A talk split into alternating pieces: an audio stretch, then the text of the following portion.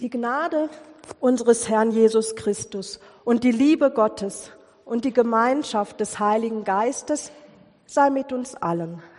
Amen. Ja, ihr Lieben, vielleicht kennt ihr das auch. Ihr habt eine Entscheidung getroffen, eine große. Vermutlich eher nicht spontan, sondern wohl überlegt. Verstand und Gefühl einbezogen und hoffentlich oder vielleicht auch mit gewissem Gottvertrauen. Vielleicht sogar im Sinne einer Berufung Gottes.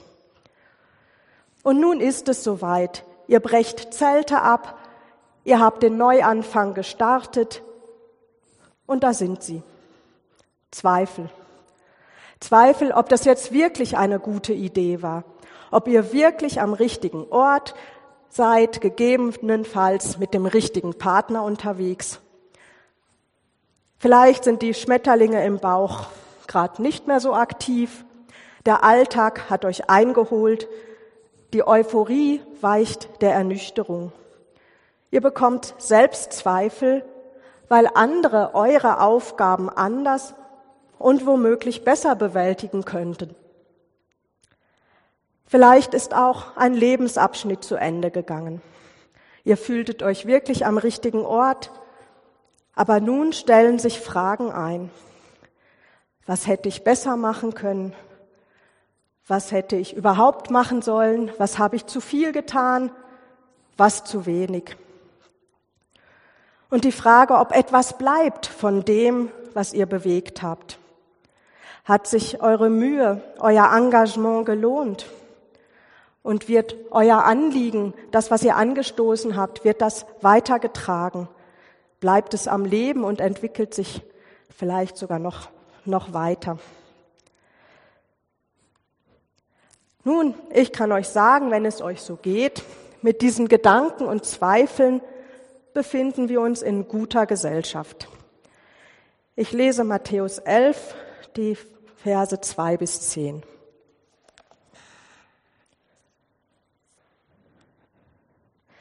Da aber Johannes im Gefängnis von den Werken Christi hörte, sandte er seine Jünger und ließ Jesus fragen, bist du der da kommen soll, oder sollen wir auf einen anderen warten?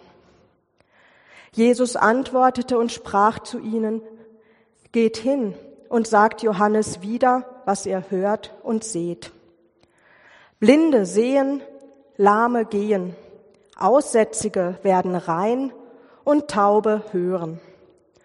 Tote stehen auf und Armen wird das Evangelium gepredigt. Und selig ist, wer sich nicht an mir ärgert.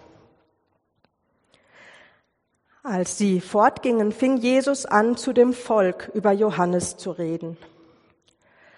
Was zu sehen seid ihr hinausgegangen in die Wüste? Ein Schilfrohr, das vom Wind bewegt wird? Oder was zu sehen seid ihr hinausgegangen? Einen Menschen in weichen Kleidern?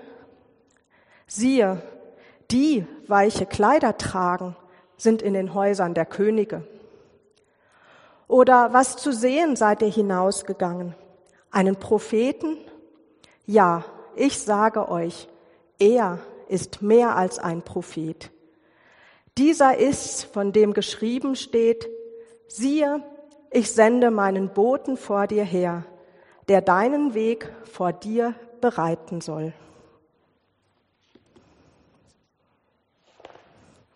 Also auch Jesus bestätigt hier noch einmal die Berufung des Johannes. Und Johannes ist ein gesegneter Mensch.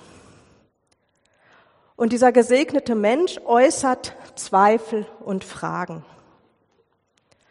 Dieser Johannes, dessen Eltern lange auf den ersehnten Nachwuchs gewartet haben. Dieser Johannes, der im Bauch seiner Mutter Elisabeth gezappelt hat, als die mit Jesus schwangere Maria vorbeikam. Dieser Johannes, dessen Eltern von seiner Berufung, der Wegbereiter Jesu zu sein, wussten und der in diesem Bewusstsein erzogen wurde. Und er trat diese Aufgabe mit aller Konsequenz an. Er lebte in der Wüste, asketisch. Er aß Heuschrecken und Honig und war in Felle gehüllt. Und er predigte, er predigte gewaltig. Er prangerte mit, nach meinem Empfinden, krassen Worten Sünde an und rief zur Buße. Er rief zur Umkehr auf. Er etablierte die Taufe als Zeichen dieser Buße und des Neuanfangs. Er polarisierte, aber er hatte auch eine große Anhängerschaft. Er bewegte etwas. Und sogar Jesus kam zu ihm, um sich taufen zu lassen. Johannes kannte ihn sicher. Sie waren ja auch verwandt. Und Johannes bekannte, dass er doch Jesus noch nicht mal die Schuhe binden könne, so gering sei er. Aber Jesus bestand darauf, dass er ihn tauft, und so hat Johannes das auch gemacht. Und er lebte weiter seine Berufung als Bußprediger. So konsequent, dass er nun im Gefängnis saß, weil er sogar dem König Herodes seine Sünde vor Augen hielt. Ja, und nun sitzt er da im Gefängnis. Er bekommt noch Besuch von Freunden, aber seine Berufung kann er nicht mehr ausleben. Ja, er wird das Gefängnis wohl auch nicht lebend verlassen. Es ist überliefert, dass er geköpft wurde. Vielleicht hatte er eine Ahnung, dass sein Leben am Ende war oder auch, dass die Gefahr bestand. Ja, er ist ein Märtyrer. Vielleicht könnte man ihn sogar als Held bezeichnen, der seiner Sache so treu war. Ja, und seine, sein kompromissloser Gehorsam hat ihn in diese Situation gebracht. Es ist einer, der alles dafür getan hat, die Menschen für die Ankunft des Messias, für das Reich Gottes vorzubereiten. Und nun fragt er allen Ernstes, ob denn Jesus wirklich der Messias sei oder die Menschen und auch er noch länger warten müssten. Eingangs erwähnte ich, dass Umbrüche und Neuanfänge, Krisen und Abschiede auch bei uns oft von Zweifeln begleitet werden. Johannes ist durch den Gefängnisaufenthalt ausgebremst worden.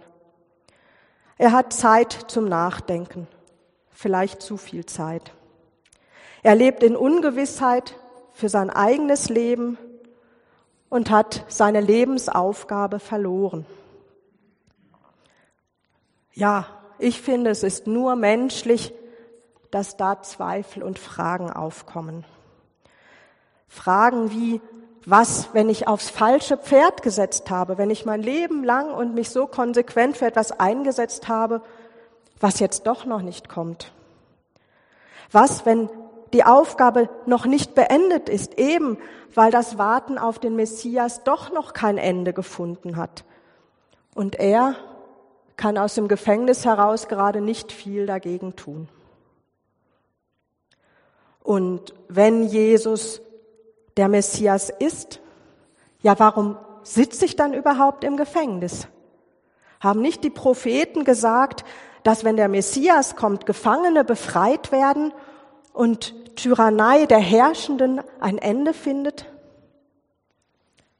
Zumindest in seinem Leben sieht er davon gerade nicht viel. Ja, in Krisenzeiten geraten unsere Fundamente ins Wanken. Wenn unsere Erwartungen nicht erfüllt werden, unsere Hoffnungen enttäuscht und unser Handeln womöglich umsonst war, dann stellen wir alles in Frage. Und Johannes macht etwas richtig, wie ich finde. Er stellt seine Frage an denjenigen, der ihm gerade fragwürdig erscheint. Er stellt sie Jesus selbst oder lässt sie stellen, er kann ja nicht raus. Soll doch Jesus ihm sagen, was und wer er ist? Er möchte es von ihm wissen. mit ihm reden und nicht über ihn. Und dann kann er sich ja immer noch ein Bild machen. Mir macht das Mut, selber auch meine Zweifel und Fragen und äh, Krisen wirklich Gott vor die Füße zu werfen. Mich nicht von ihm abzuwenden, sondern mich ihm zuzuwenden. Im Vertrauen, dass er das aushält.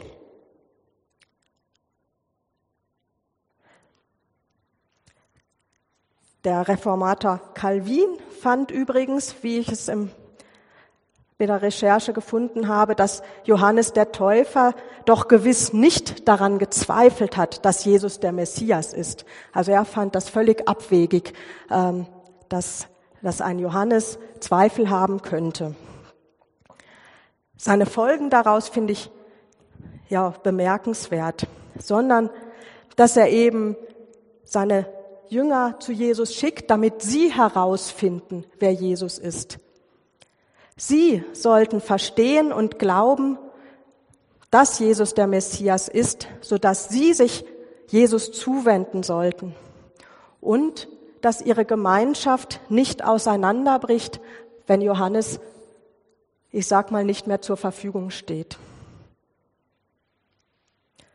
Das wäre ja wieder genau seinem Auftrag gemäß, Jesus den Weg zu bereiten und es ist auch ein Zeichen von verantwortungsvoller Leiterschaft. Eben die Menschen nicht an sich zu binden und von sich abhängig zu machen, sondern das Ziel der gemeinsamen Reise, in diesem Fall dem Reich Gottes in der Person von Jesus, den Weg zu ebnen und das in den Mittelpunkt zu stellen. Also die Sache in den Mittelpunkt zu stellen und nicht sich selbst. Ich kann mir vorstellen, dass beides stimmt. Dass Johannes in einer Krise ist und sich Fragen stellt, dass er ein Mensch war mit menschlichen Gedanken und Zweifeln und dass er auch verantwortlich für seine Jüngerschaft übernimmt und an sie denkt und ihnen auch eine Perspektive geben will. Und dass die Zweifel vielleicht nicht so tief waren, dass sie gerade existenziell waren, dass er trotzdem in den Zweifeln dachte, doch, es wird schon stimmen, dass Jesus der Messias ist. Ja, und das geschieht auch vor Zeugen, wie wir dann hören, dass auch Jünger dabei sind und Volk, den Jesus dann auch von Johannes erzählt. Und Jesus gibt eine Antwort eben im Beisein auch von anderen. Ich finde, ein bisschen eindeutiger hätte er schon sein können. Einfach zu sagen, ja, ich bin der Messias, wäre, wäre doch schön gewesen. Oder nicht? Jesus antwortet mit dem, wovon Johannes vielleicht sowieso schon gehört hatte. Blinde sehen, Lahme gehen und so weiter. Ja, ich gehe davon aus, dass Johannes das ja schon gehört hat und vielleicht auch, bevor er ins Gefängnis kam, schon ein bisschen was davon selber erlebt hat. Es ist doch überhaupt nicht neu, was Jesus da sagt.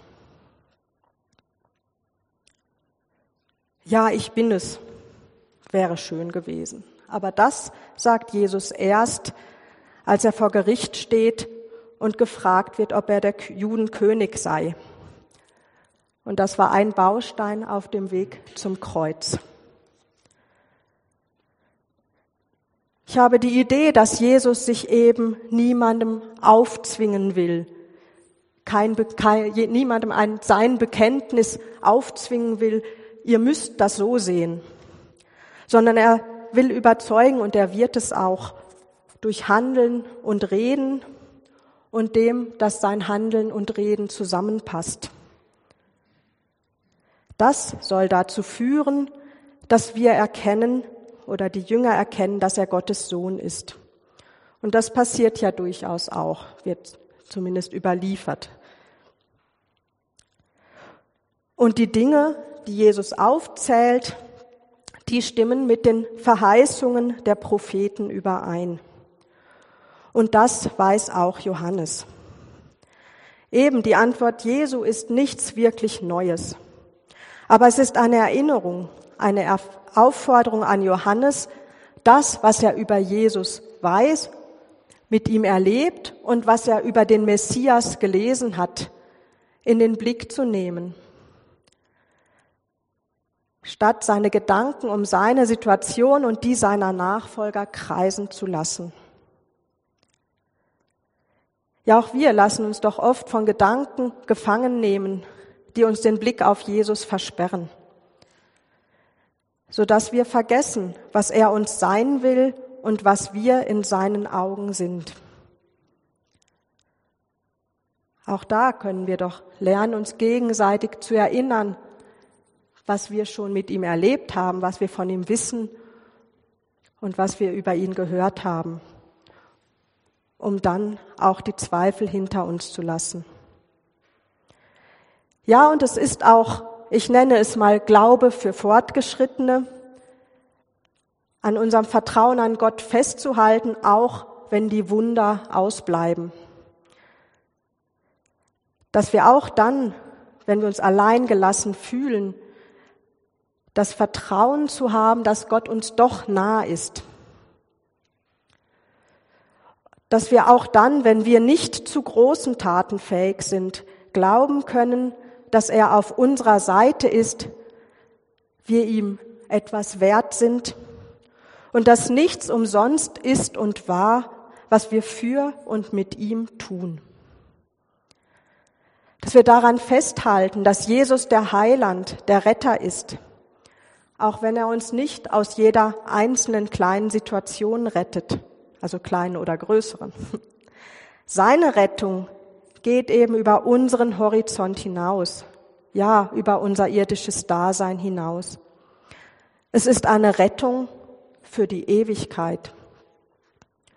Und diese Rettung geschah anders, als vielleicht auch Johannes es erwartet hat, was vielleicht auch zu seinen Zweifeln beigetragen hat.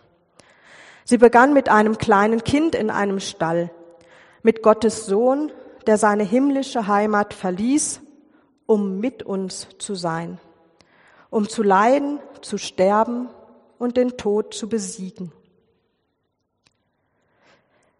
Selig sind wir, wenn wir das glauben können und nicht an diesem Jesus Anstoß nehmen, uns nicht ärgern oder irritieren lassen, dass er nicht alle unsere Hoffnungen und Erwartungen erfüllt, aber seine Verheißungen. Ich habe noch einen Satz gelesen einer Predigt zu dem Text, der mir gut gefallen hat.